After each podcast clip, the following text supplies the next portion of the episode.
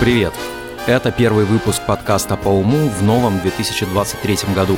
Мы продолжаем говорить о предпринимательском мышлении. Сегодня компанию нам составляет генеральный продюсер образовательных программ для предпринимателей школы Сколково Елена Бондаренко.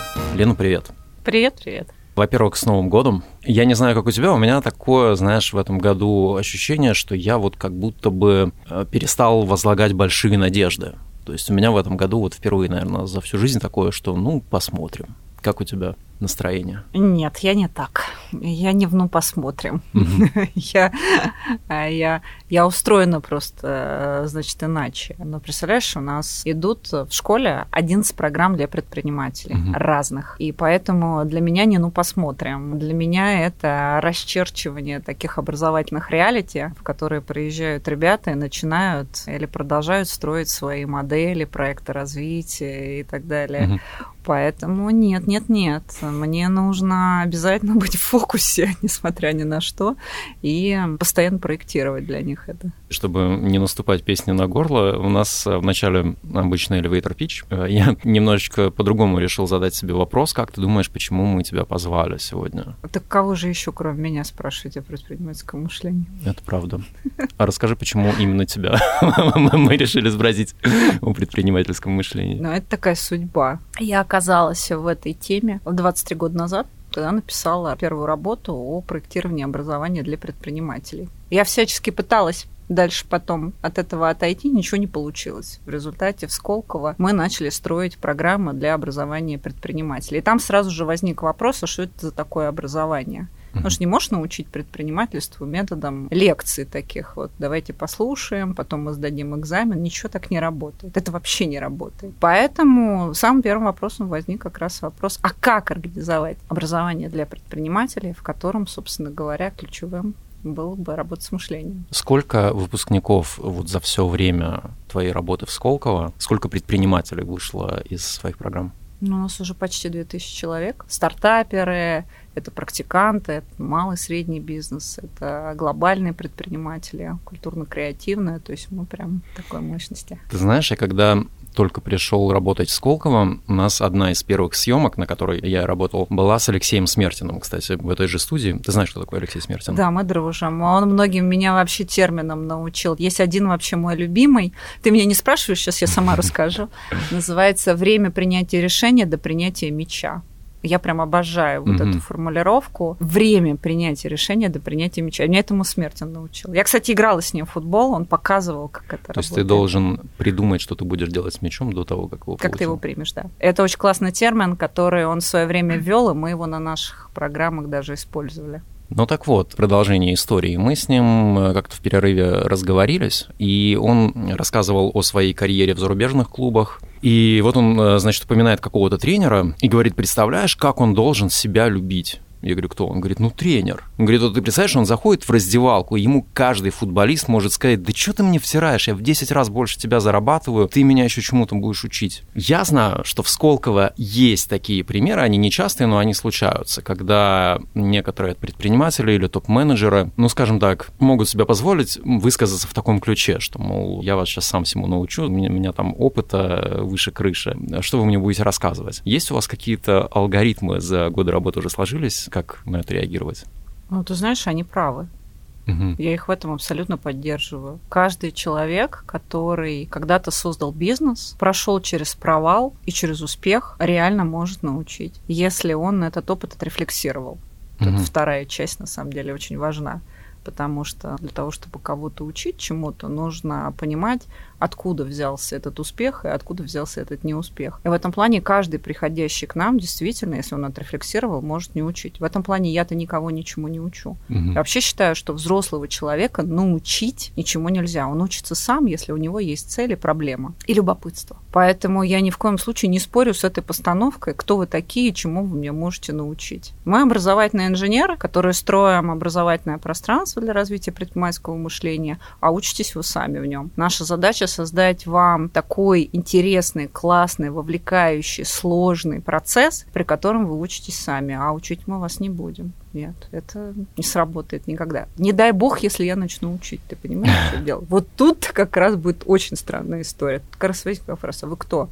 Чтобы меня учить. А с какими тогда целями приходят предприниматели? Ребята сейчас приходят очень интересные, они уже очень четко сфокусированы. Вот если, например, взять аудиторию практикума нашего такого довольно известного продукта, они приходят с задачами на развитие. У меня вот только-только были адмиссии, и человек прям формулирует, например, я понял, что я закис в своем бизнесе, я в нем менеджер, я его когда-то создал, и я предпринимал. Я придумал эту бизнес-модель, я придумал это решение, я знаю, как получать эту дельту. Прошло несколько лет, я... Уперся в стагнацию, да? Да, но это вот просто форма речи такая уперся в стагнацию. На нашем языке это называется «перестал предприниматель, стал им управлять». Кому-то, кстати, это подходит. Ну, человеку нравится управлять своим бизнесом и так далее. А кто-то начинает грустить от того, что он перестал предпринимать. И вот эта вот такая вот тонкая грань в какой-то момент может там действительно закиснуть. И поэтому вот с такими задачками приходят. А как опять предпринимать? Или, например, есть э, другие ребята, у них тоже интересный запрос. Они предпринимают периодически, вот занимают позицию предпринимателя, но им нужен большее видение. Они хотят с будущим работать, хотят какие-то новые ставки предпринимательские делать. И нужно пространство пространстве, где это можно обсудить. Вот ты представляешь, как интересно вот устроено? Ведь найти среду, в которой можно было бы обсуждать свой проект развития или будущее, непросто. Ну да, это правда. Потому что, например, где-то к 39 годам получается, что ты уже все про своих друзей знаешь, угу. вы уже все обсудили, вы уже там все решили как оно все должно быть устроено, и с сотрудниками, и с коллегами, и с партнерами. А у тебя запрос, в чем ход? И тут-то как раз бизнес-школы и такие вот программы, которые мы делаем, они хороши. Потому что ты в них можешь обкатать свою идею и в таком интересном образовательном процессе начать мыслить. Насколько сильно меняется окружение людей после обучения в Сколково? По-разному бывает, это же выбор человека, но у предпринимателей очень интересный эффект, отвечая на твой вопрос.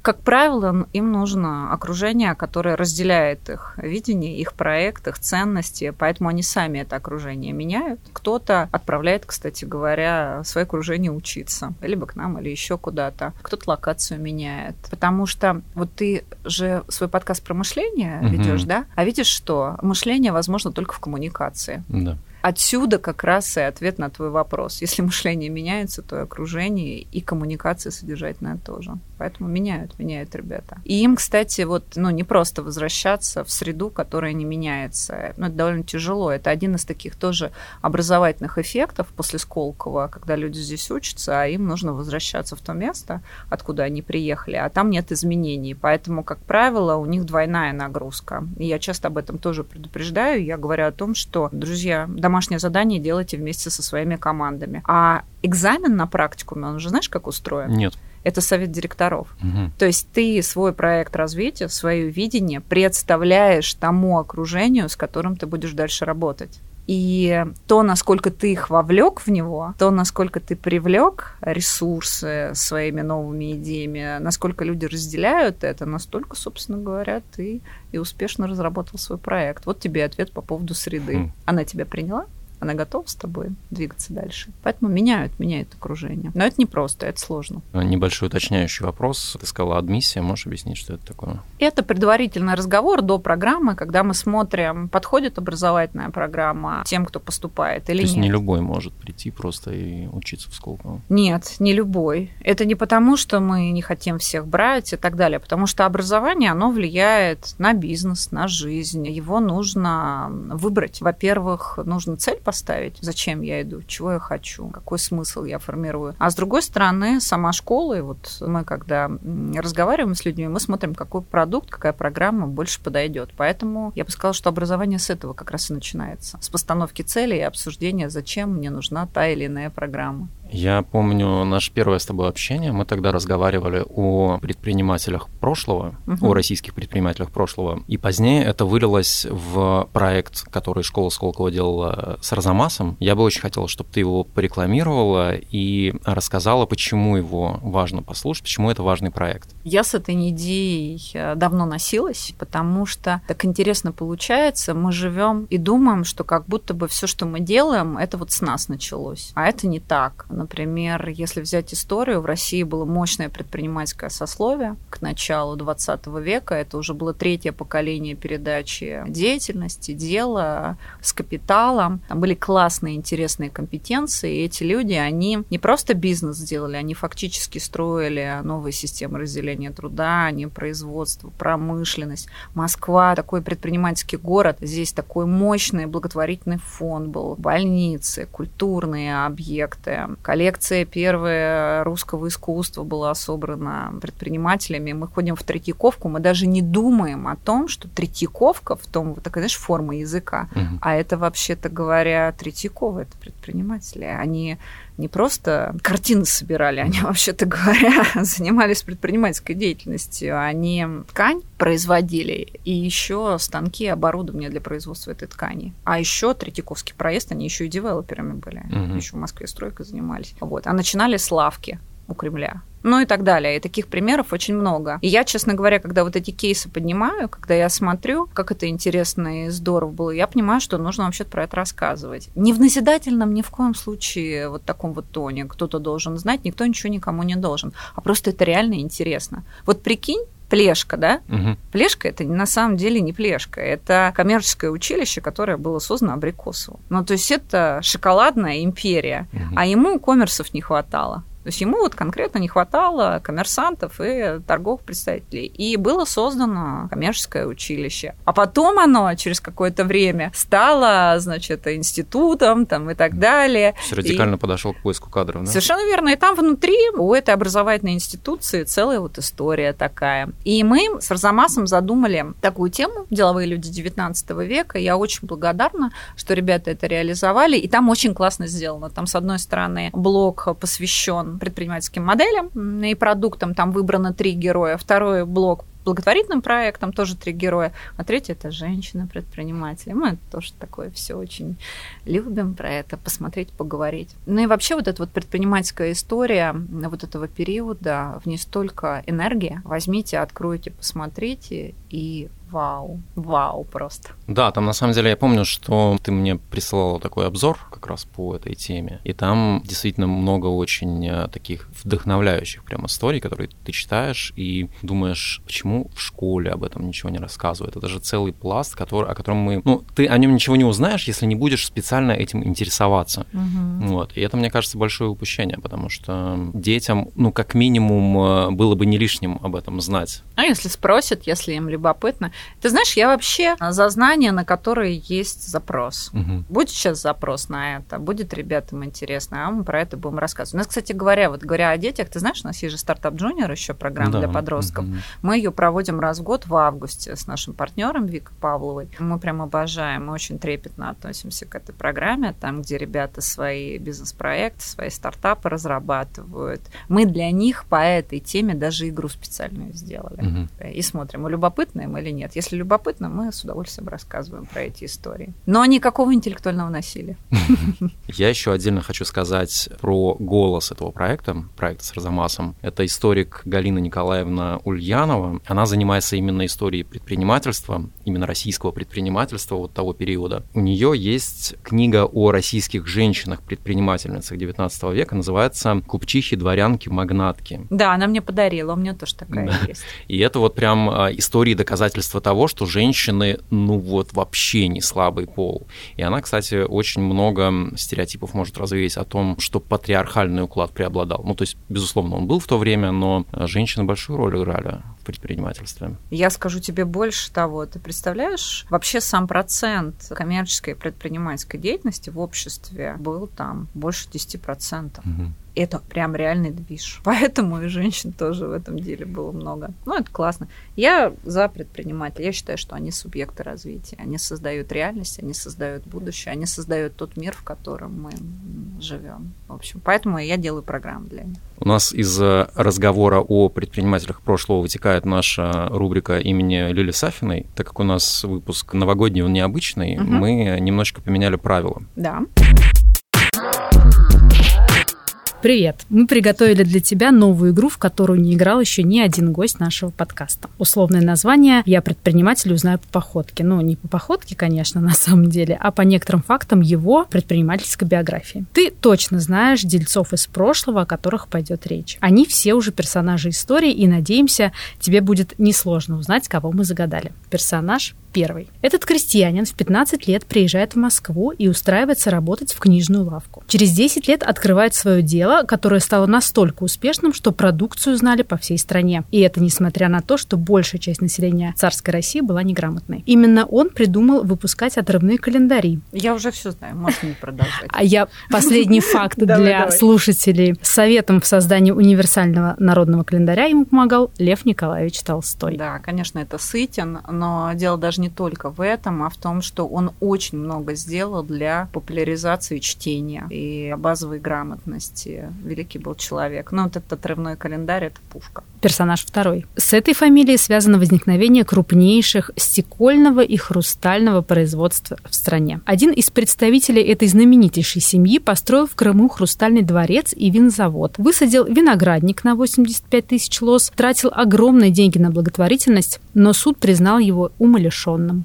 Но тут, э, видишь, какая история. Ты, скорее всего, графа Голицына, наверное, заказал, э, Нет. загадала, да? Потому что, ну, у него такая тоже была очень... Или мальцовские заводы Гусхрустального, да? Это Мальцов. Мальцов, да. С ним тоже очень интересная была история, потому что, ты знаешь, на хрустале заработать было нельзя. Зарабатывали на стекле. Хрусталь – это для души, это красивый продукт, в котором можно было выразиться а основные деньги на стекле зарабатывали. Но если я правильно понимаю, они и ввели стекло в обиход, то есть да. люди стали пользоваться стеклянной посудой не только да, по да, праздникам. Да, да в этом плане, говоря. да. Вот в Гусхрустальном, самом там, где находился их основной завод, вот эти вот мануфактурные дома еще остались, можно, можно посмотреть вот эту архитектуру классно. Персонаж третий, вернее, персонажи, все-таки мы говорим о династиях. Их называли бумажными королями. Родом они были из простых крестьян. В честь открытия первой бумажной фабрики был устроен обед, Скатертью на столе послужил свежеизготовленный лист бумаги. От них Достоевский получил в подарок бумагу для издания книги «Бесы» и очень этим тяготился.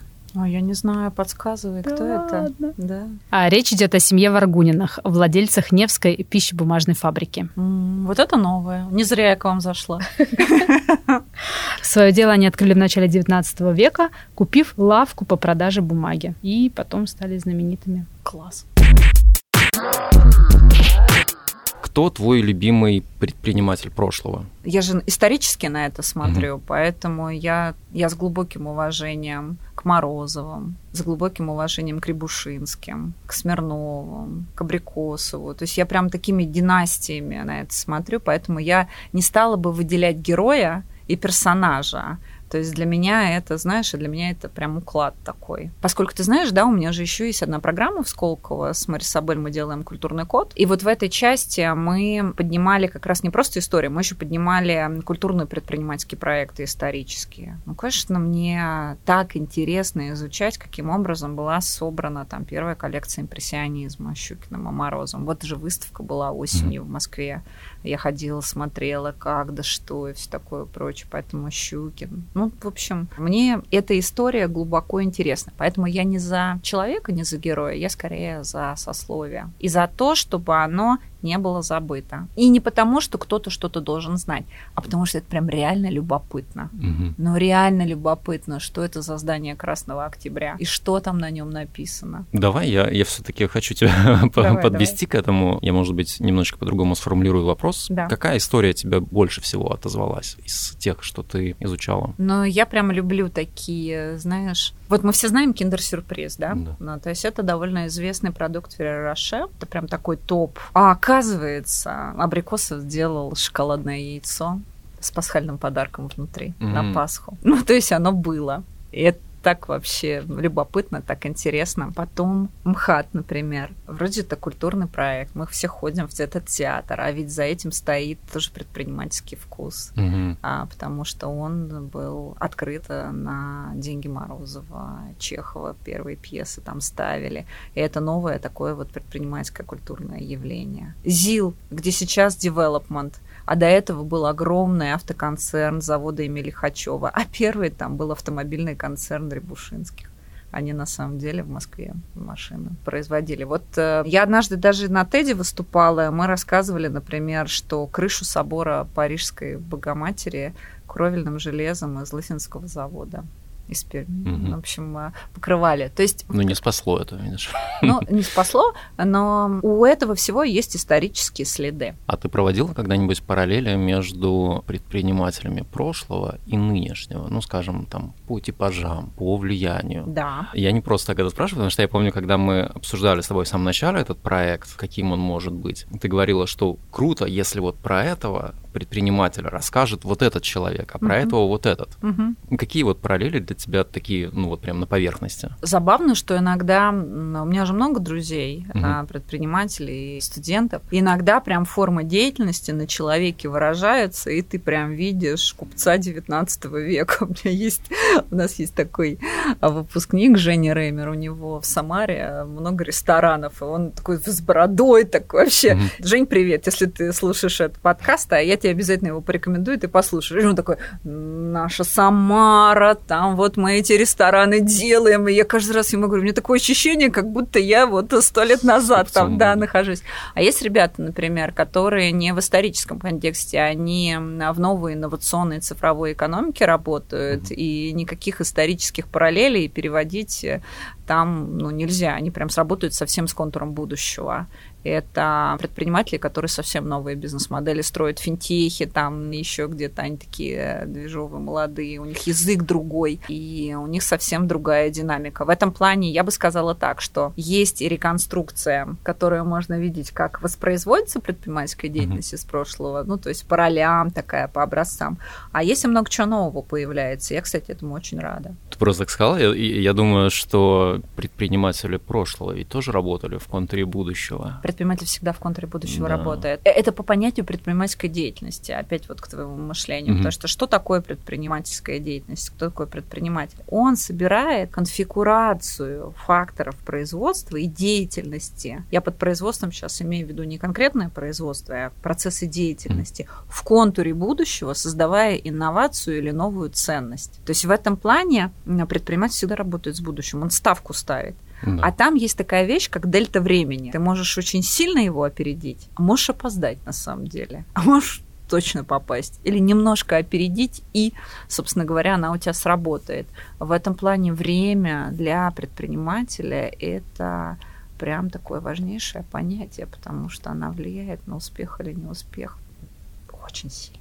Мне так нравится вот этот предпринимательский жаргон, контур будущего я очень часто слышу, да. общаясь с предпринимателями. А еще очень часто произносится фраза «знать бизнес на кончиках пальцев». Угу. Что это значит? Это значит прорастить компетенцию деятельности до уровня, когда ты вот прям решение мгновенно угу. принимаешь. Вот я бы так сказала. Кого из ныне живущих предпринимателей ты бы назвала выдающимся?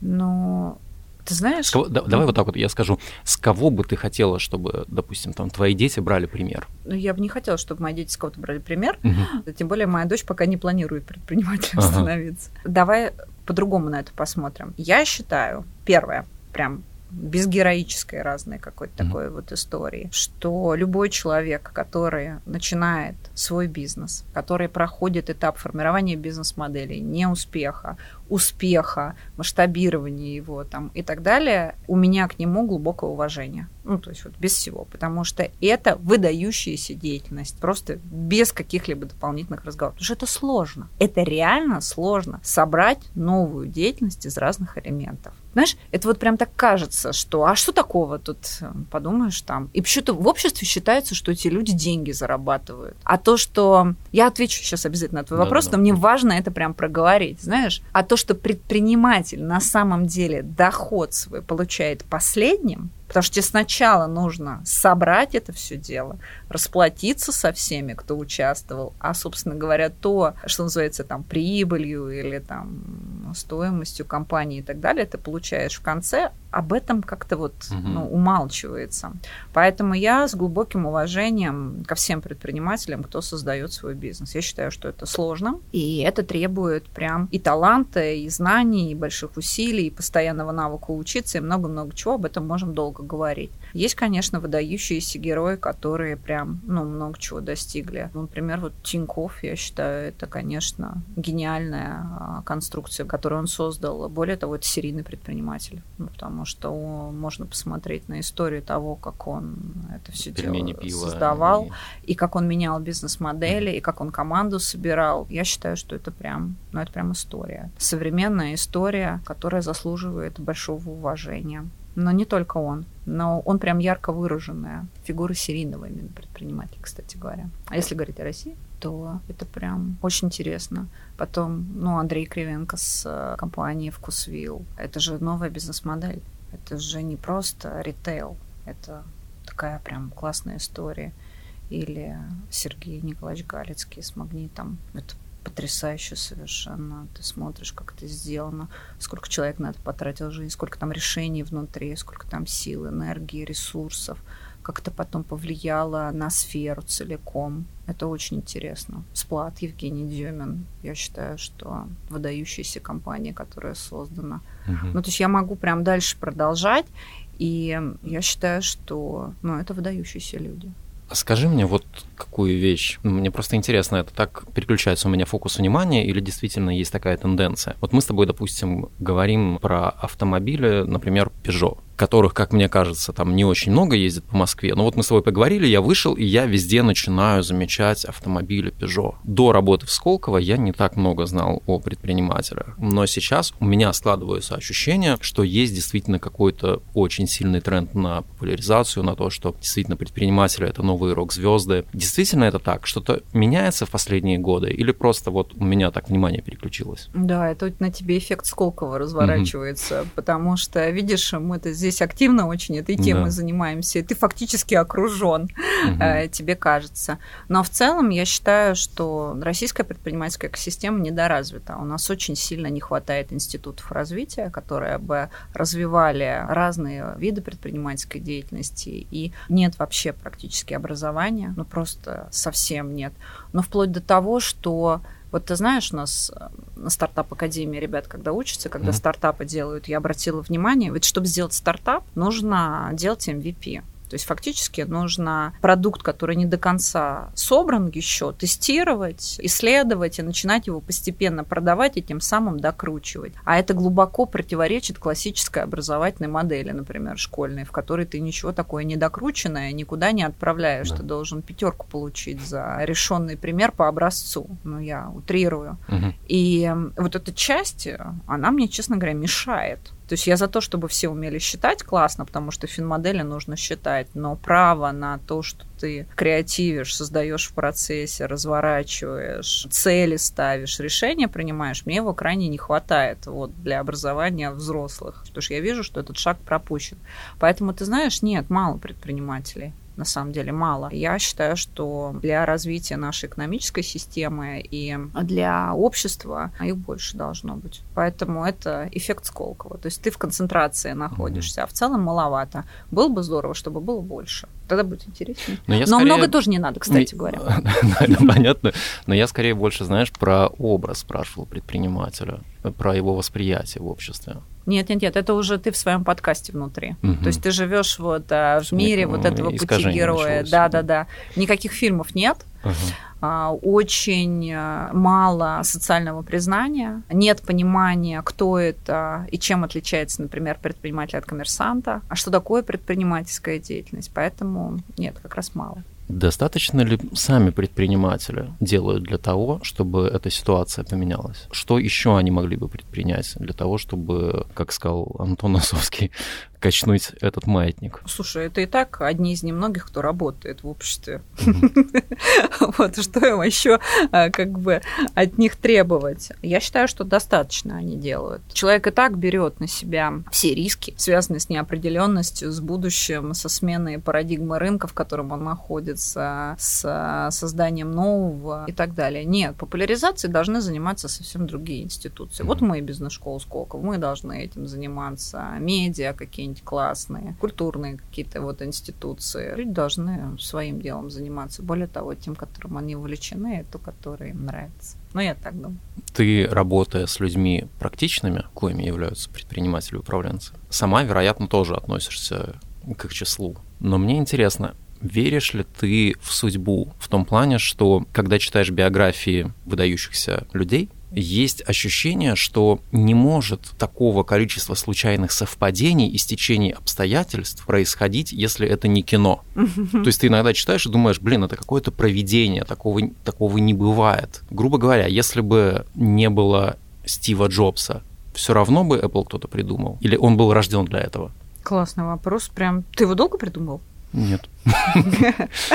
Я думаю, что Apple все равно придумали, потому что все-таки идеи нам не принадлежат. Это мы идеям к идеям прикрепляемся. И это касается в том числе и предпринимательских инсайтов. Это не создание человека все-таки, вот мир этих предпринимательских эйдесов. Но не будем убирать из контура личность, конечно, гений выдающийся. Но Apple бы все равно бы появился. Он бы, может быть, не Apple назывался, кстати говоря у него, может быть, была бы какая-то другая форма, на другое решение, другое название, но все равно был бы. Я пытаюсь понять ответ на мой вопрос, да или нет. Ну, то есть судьба существует, но это не судьба. Не для... это, это не судьба. Нет, не судьба. Это процессы воспроизводства деятельности. Ну, то есть они mm. все равно имеют место быть. Те идеи проектов, продуктов, технологических решений, новых предпринимательских проектов, которые приходят нам в голову, не мы их создаем. Мы подключаемся определенного типа к этим процессам, которые уже были запущены. Ну и видим это. Вот говорят, видеть возможности. Вот еще такое слово opportunity. Угу. Вот, наверное, тоже слышал на этом сленге. Видеть возможности. Что значит ты видишь возможности?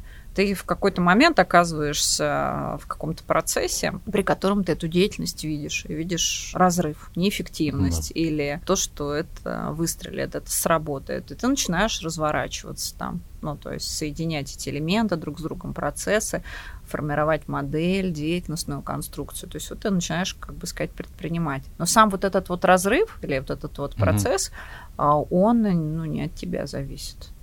Слушай, интересно, а можно так вот заточить свое видение, вот как мы с тобой там можно. проговорили про автомобили, которые ты начинаешь видеть? Можно. можно ли заточить на возможности? Можно. Это и есть, кстати говоря, часть мышления. Мышление предполагает, что у тебя есть средства мышления. Ты знаешь об этом? То есть средства, которые тебе позволяют э, это делать. И у некоторых предпринимателей, кстати говоря, вот этот навык, он очень хорошо отточен. То есть у них есть средства, при котором они эти возможности видят. Они как раз называются серийные предприниматели. Можете представить, у нас есть ребята на практикуме, у которых там 13, 14, 20 разных бизнесов. Они все время эти и возможности в разных, сферах, да. в разных сферах. Наоборот, у них сложность в другом. Они, им нужно это перекладывать, нужно на процессные какие-то mm системы или команды собирать.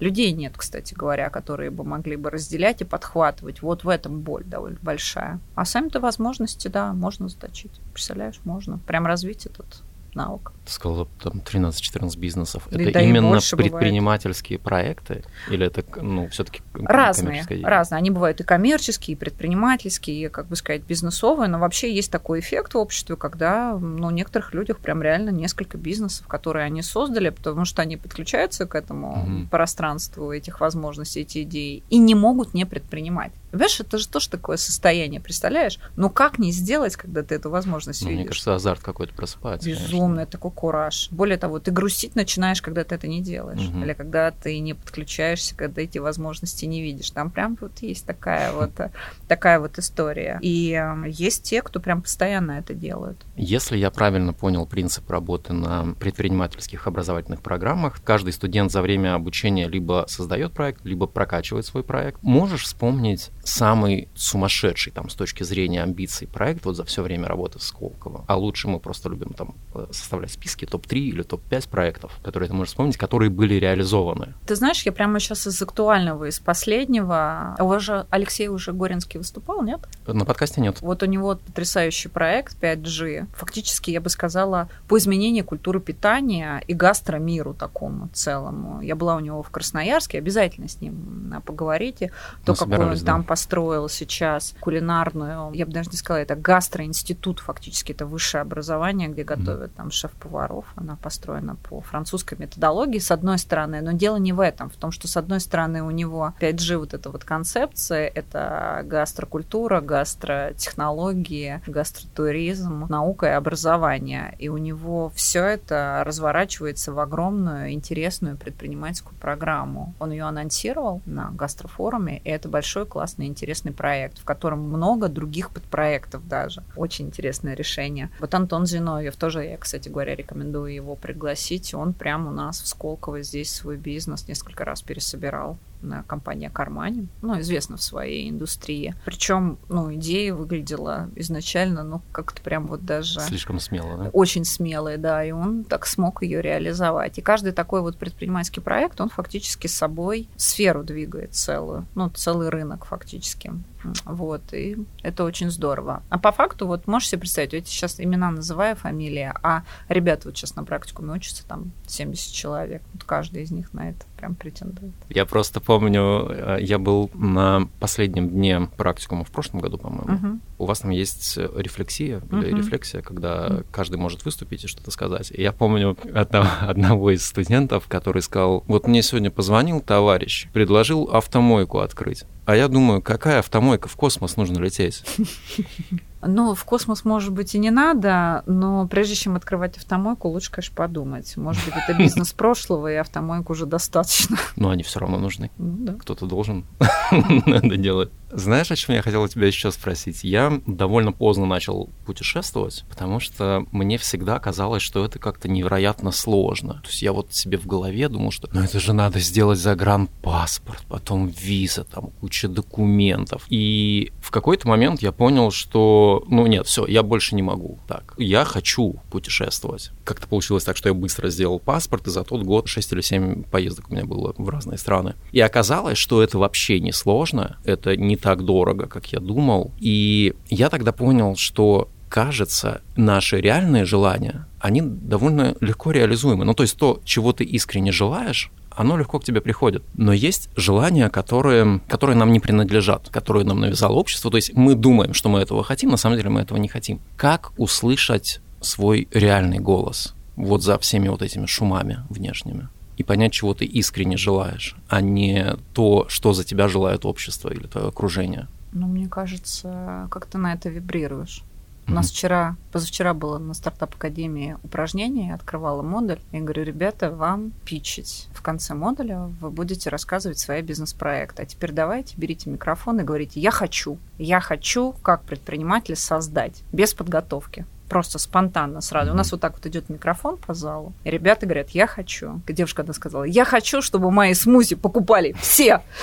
Знаешь, это вот, вот эти вот вещи. Я говорю, ничего не пишите, в телефон не записывайте, просто скажите, что я хочу создать как предприниматель. И вот это вот, я хочу вот это сделать, я хочу вот это создать, я хочу вот это воплотить, оно прям как бы сказать, показывает, ты к своей идее подключился, или ты все какую-то платформу пилишь, которую уже давно запилили до тебя. Так что как ты вибрируешь, угу. говоря «я хочу». Под конец, что мы пожелаем... На... Нет, давай так. Какой челлендж ты бы задала нашим слушателям на этот год? Все говорят, что будущее не определено. И мы не можем спланировать даже, что будет завтра. Особенно сейчас. Но при этом право на мышление есть у всех. А это значит, что его можно помыслить. Отсюда вопрос. Какая будет ваша предпринимательская ставка? Отлично. Обычно в конце выпуска мы спрашиваем у гостей, предпринимателями рождаются или становятся, но так как сегодня у нас выпуск праздничный, необычный, если ты не против, я сам кое-что хочу сказать по этому поводу. Я обращаюсь ко всем, кто нас слышит. На самом деле, неважно, что, возможно, вы не родились предпринимателем. Важно то, что, возможно, вы родились предпринимателем, но пока не знаете об этом или еще не поняли этого. А возможно, вы уже попробовали что-то сделать, и у вас не получилось, и это прекрасно. Ни один ребенок не начинает ходить, впервые встав на ноги. Сперва он много раз падает, причиняя себе боль. Представьте, если бы после первого падения мы подумали, ну, видимо, ходить это не мое. Всем предпринимателям прошлого и настоящего мы обязаны тем миром, в котором живем сегодня – если бы каждый из них сдался после первой неудачи, каково бы было наше окружение сегодня? Это был подкаст по уму. Желаю вам любви, терпения и упорства. До встречи в новых выпусках.